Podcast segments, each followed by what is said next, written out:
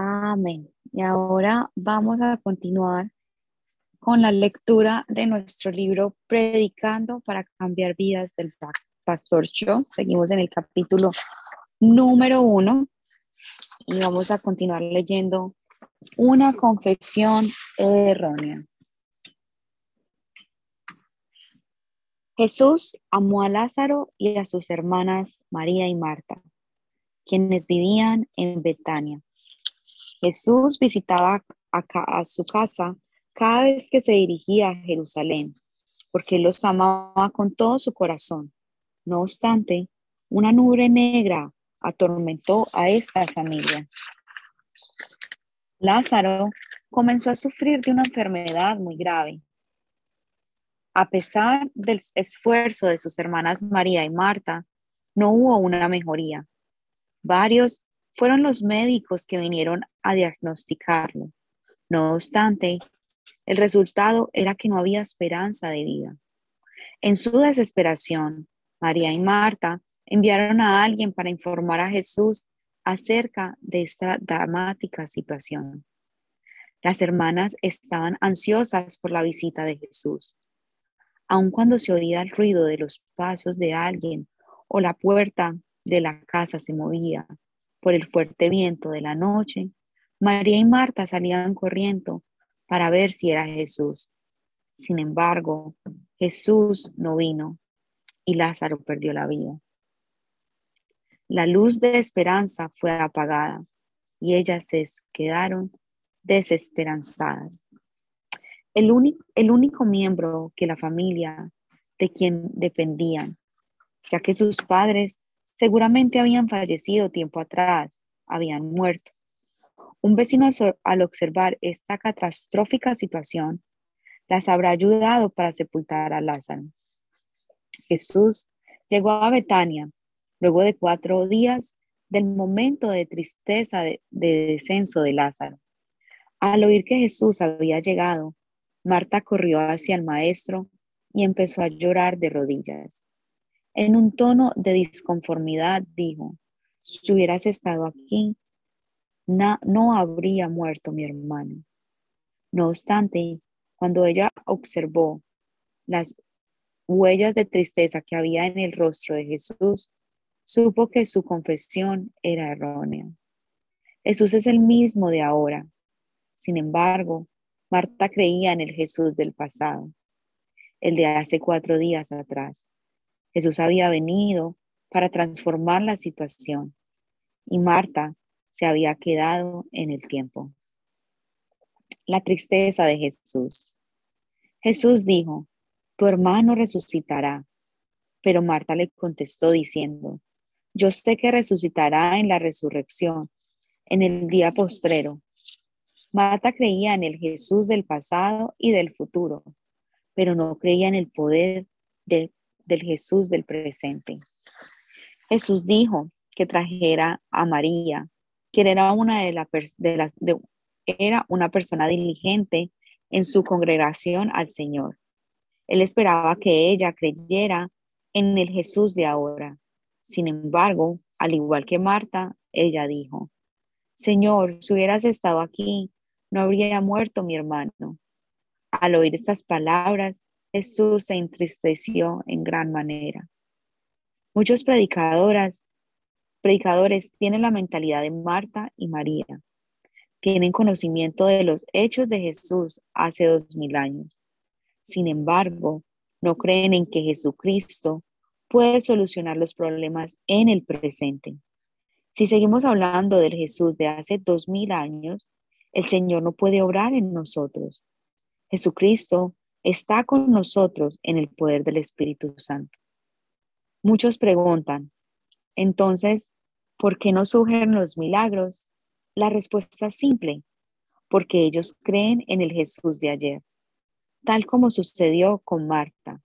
Muchos contemporáneos creen en el Jesús de ayer, por ende, fallan en, en experimentar milagros. Jesús es el Jesús de hoy, él está con nosotros y obra milagros en nuestras vidas.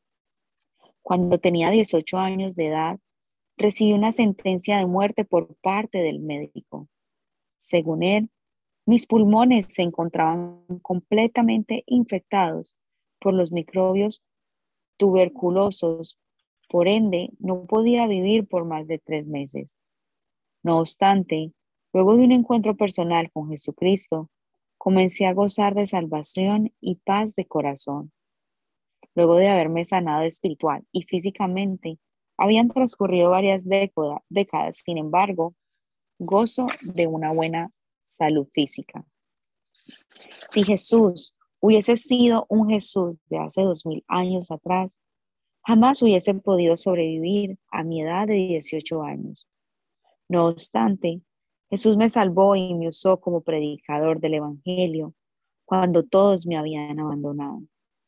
Jesús no es el Jesús de ayer, sino el Jesús de ahora. Quita la piedra. Jesús quiere resolver los problemas de nuestra vida, pero la gente considera a Jesús en términos de pasado y futuro.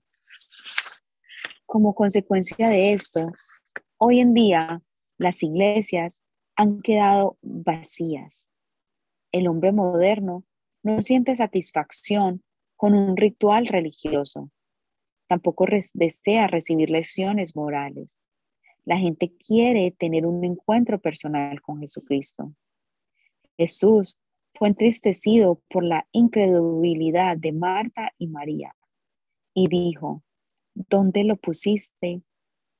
Las dos hermanas se quedaron sin palabras. La gente empezó a burlarse de ellos. Conmovido, Jesús dijo que se quitara la piedra.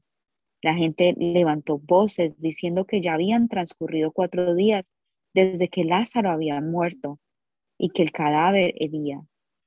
Marta y María no sabían si obedecer a la palabra de Jesús o escuchar las murmuraciones de los hombres. Lo mismo sucede en nuestras vidas. Hay momentos en los que debemos tomar acción, tomar decisiones. Siempre son dos opciones. Es un instante en que debemos tomar una decisión de fe para que Jesús obre en nosotros. Marta y María obedecieron a la palabra de Jesús y trataron de quitar la piedra. Una fe carente de obras es una fe muerta. Jesús no, nos ayuda a remover la piedra, así como tampoco los incrédulos nos, nos extienden una mano. Aunque están muy fatigadas físicamente por no haber descansado durante cuatro días, Marta y María decidieron obedecer la palabra de Jesús. Dios obra milagro cuando ejercemos nuestra fe en acción, basándonos en la palabra.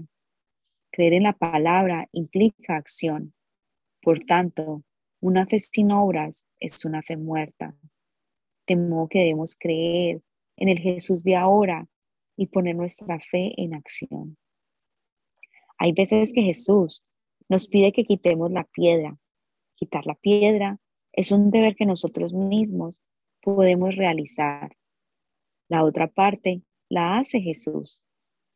María y Marta hicieron todo el esfuerzo posible para remover la piedra por fe. Fue ahí cuando el Señor dijo, Lázaro, ven fuera.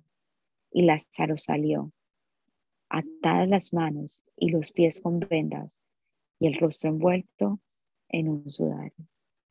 Jesucristo es el mismo ayer, hoy y por los siglos, y está aquí con nosotros para solucionar los problemas de nuestra vida el favor de los débiles. Un gran dilema del predicador es definir la dirección de sus mensajes. Generalmente, la gente se acerca a la iglesia con una montaña de problemas, problemas familiares, financieros y de enfermedad. De hecho, no hay ni una persona en el mundo que no sufra de alguna, de alguna adversidad. Desde los comienzos de mi ministerio, Siempre he tenido en cuenta los problemas de la vida en mis, en mis sermones. El papel del predicador no es predicar elocuentemente, sino para brindar una solución a los problemas de la vida. En mi iglesia, la gente hace filas para entrar al templo aun cuando falta una hora para el inicio de la reunión. Esto se debe a que ellos saben que a través de la predicación sus problemas son resueltos y su destino es transformado. El cristianismo se diferencia del chamamismo porque el propósito del cristianismo consiste en brindar al hombre el camino a la salvación y glorificar a Dios, mientras que la meta del chamanismo es recibir beneficio propio. Los cristianos no adoramos a los espíritus, sino que confesamos nuestros pecados a Dios, Creador de los cielos y la tierra, y rogamos su bendición en el nombre de Jesucristo.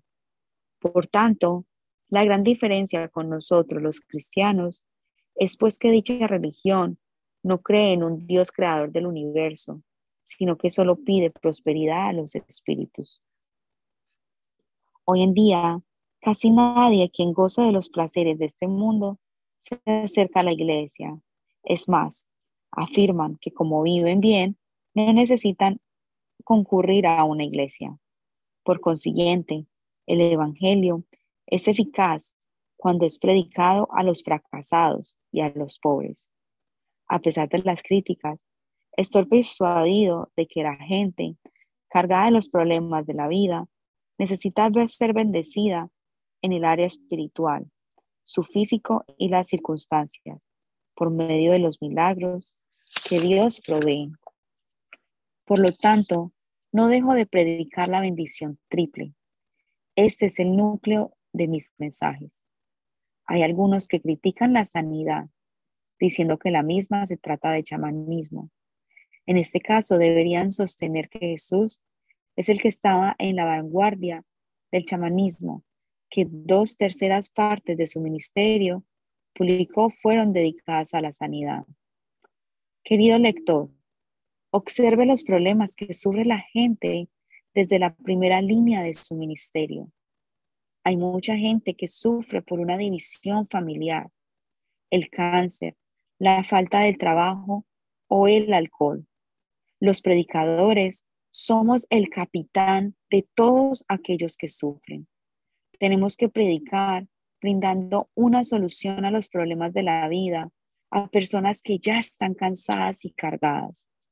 La Biblia enseña que debemos amar al prójimo como a nosotros mismos. Entonces, ¿cómo podemos predicar sobre un tema ajeno a los problemas de la vida frente a una persona que tiene deseo de suicidio, ¿cómo podemos atrevernos a no predicar el mensaje de Jesús, quien quiere ser amigo y la fuente de la solución de sus problemas? Y así culminamos el primer capítulo, ya que hay un resumen y dice, resumen, primero, defina una clara filosofía de homilética para evitar este tipo de predicaciones, necesitaba una clara filosofía ministerial que me ayudase a ver y comprender los 66 libros de la Biblia. Segundo, brinde soluciones a los problemas de la vida a través de la predicación. Siempre pregunto, ¿cómo puedo, a través de la palabra de Dios, resolver los problemas espirituales, emocionales, físicos y sociales, ¿cómo podrá mi congregación pertenecer al reino de los cielos, pero al mismo tiempo afrontar con éxito los problemas de la vida? Y tercero, predique a favor de los débiles. Tenemos que predicar para brindar una solución a los problemas de la vida, de los que ya están cansados y cargados. La Biblia enseña que debemos amar al prójimo como a nosotros mismos. Entonces, ¿cómo podemos predicar sobre un tema ajeno a los problemas de la vida frente a una persona que tiene temas del suicidio? Y así terminamos este primer capítulo y también se relaciona con nuestro devocional. Venimos a esta tierra a servir, a servir a los demás. Pastor, muy buenos días. ¿Qué piensa de este capítulo, de, de esto que acabamos de terminar de leer?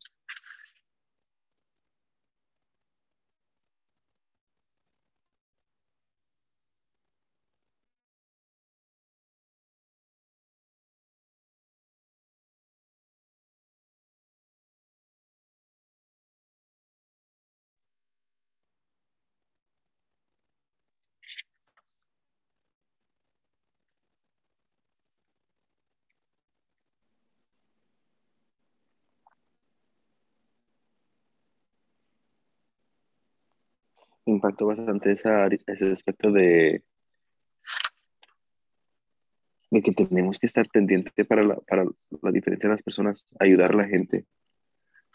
Ah, me encantaría escuchar que tengamos una conversación. Ah, ahí veo. Alguien voluntario, no llames a nadie.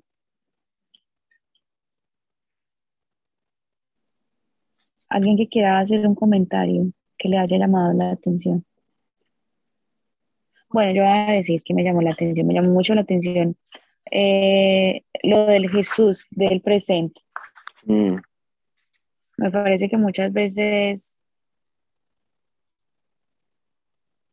me parece que muchas veces ah, hacemos lo mismo, tenemos la misma acción o reacción de Marta y María pensamos en el Jesús del pasado, pensamos que en el Jesús que hace milagros del ayer no está hoy. Pensamos que los milagros de que abrió, eh, que tuvo milagros, no sé, hasta en el Antiguo Testamento, que pudo abrir los mares, que pudo convertir, pues no sé, estoy recordándome del último devocional, eh, de cómo pudo, no sé, con Moisés, Dios convertir su bastón en una serpiente, o cómo pudo levantar eh, Jesús a Lázaro siendo muerto y recuperarlo en vida.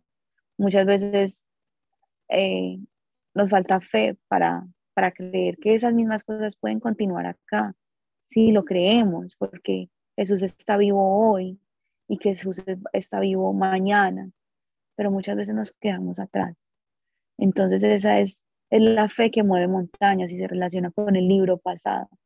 Debemos de tener nuestra fe activa y creer que todo lo que Jesús hizo ayer también lo puede hacer mucho más grande eh, hoy y mucho más grande mañana.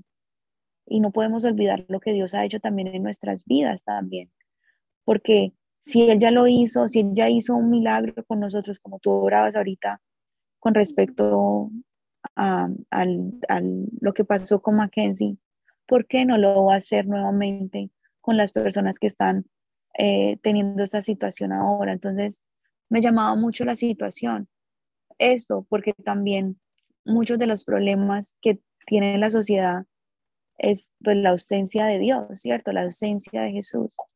Y eso es lo que hay que, que impregnar, de que Jesús es un Jesús es un Jesús vivo que quiere venir a, transformarte, pero es un Jesús que está presente el día de hoy, que está acá para, para llevarte, para sanarte, para cumplir todos los propósitos que tú tengas y los alinees. Él está aquí. Me encanta también que, que cuando decía de que, que Jesús también sufre por nosotros, que llora por nosotros. Eso también me, me llamó mucho la, atención y el favor de los débiles. Y también lo de lo, como predicadores, como predicadores de la célula, como responsables de, estos, de estas ovejitas que Dios ha puesto en nuestra vida. La responsabilidad tan grande que tenemos de servirles, como lo que leíamos en, en el devocional, de servirles para que ellos puedan ver claramente lo que Jesús tiene para sus vidas y que Jesús está ahí dispuesto para transformarlos. Wow, poderoso eso. Poderoso esa, es, eso y, me, me impactó como, como ese libro también se está como relacionando bastante con nuestro devocional.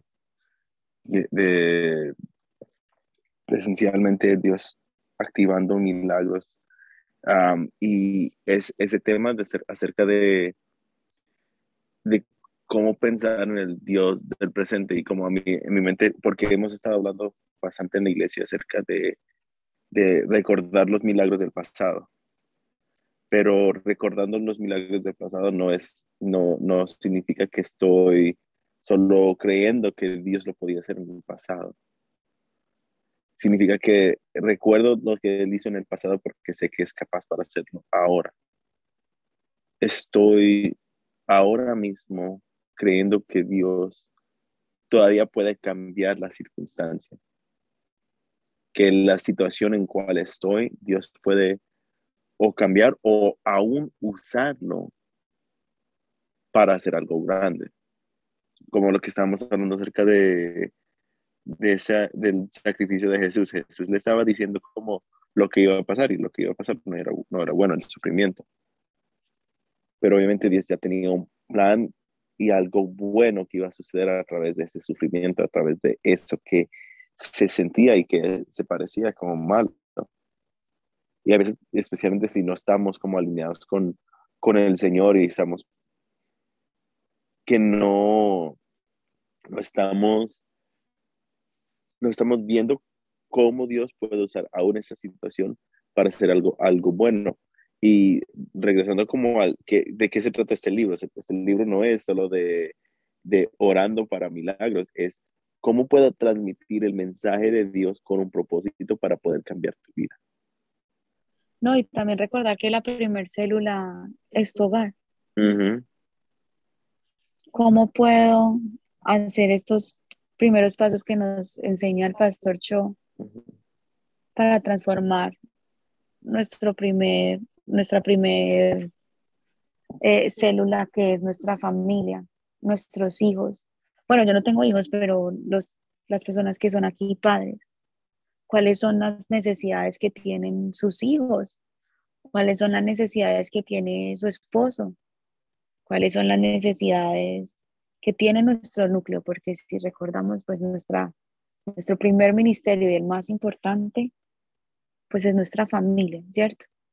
Entonces también es importante mirar con los ojos de Jesús y aún más mayor, porque nuestra familia, pues que no ama a su familia, mirar la necesidad de cada uno de ellos.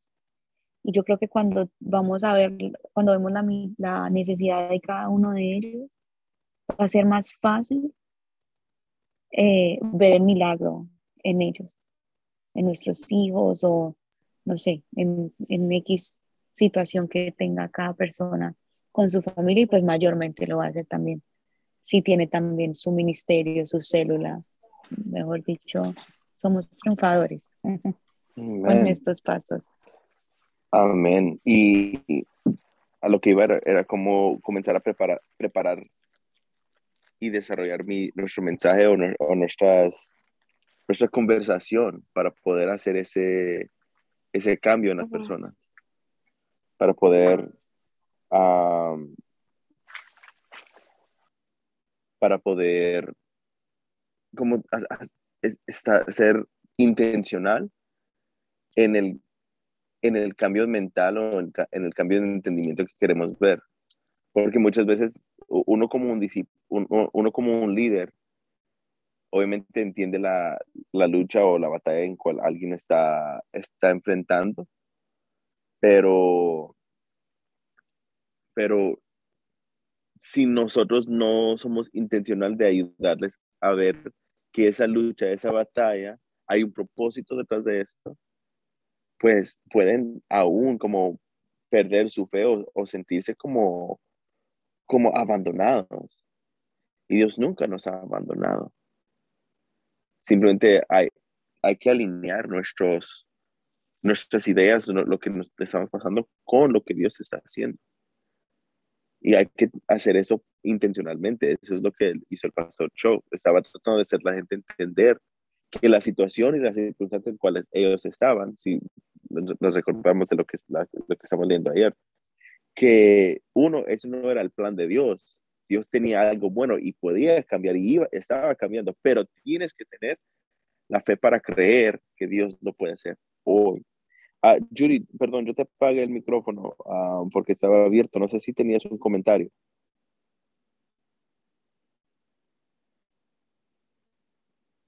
Si no, está bien, pero...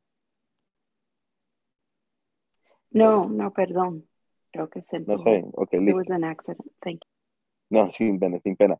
Pero alguien más se quiere de, de pronto dar un comentario, está abierto, me encantaría escuchar lo que Dios le ha hablado a ustedes.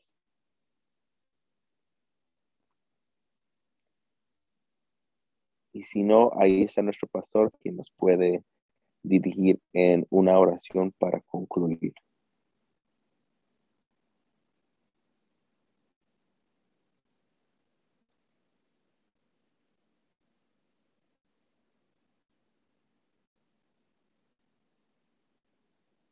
Amén. Bueno, vamos a orar. Señor Jesús, te damos gracias por este tiempo de lectura, este tiempo de poder estudiar tu palabra. En cuanto hemos aprendido acerca de cómo activar nuestra fe, Señor. Y cómo tú lo has alineado con nuestro tiempo de devocional, Señor. Sabemos, Padre, que el reino de los cielos nos pertenece por cuanto tú nos estás guiando cada día para poder utilizar y mover mejor en este, en este nuevo reino, en, estas, en esta bendición el cual tú nos has dado. Padre, yo pido que podamos glorificarte más con todo lo que hacemos. En el nombre de Jesús. Amén y amén. Bueno, con esto hemos concluido nuestras mañanas de victoria. Nos vemos mañana nuevamente a las 6 de la mañana. Que tengan un feliz día. Hoy la cita es para las mujeres, discipulado de las mujeres con la pastora Elba. Así que nos vemos por allá las mujeres en, en la iglesia a las siete y media. Un abrazo y que tengan un feliz día. Bye bye.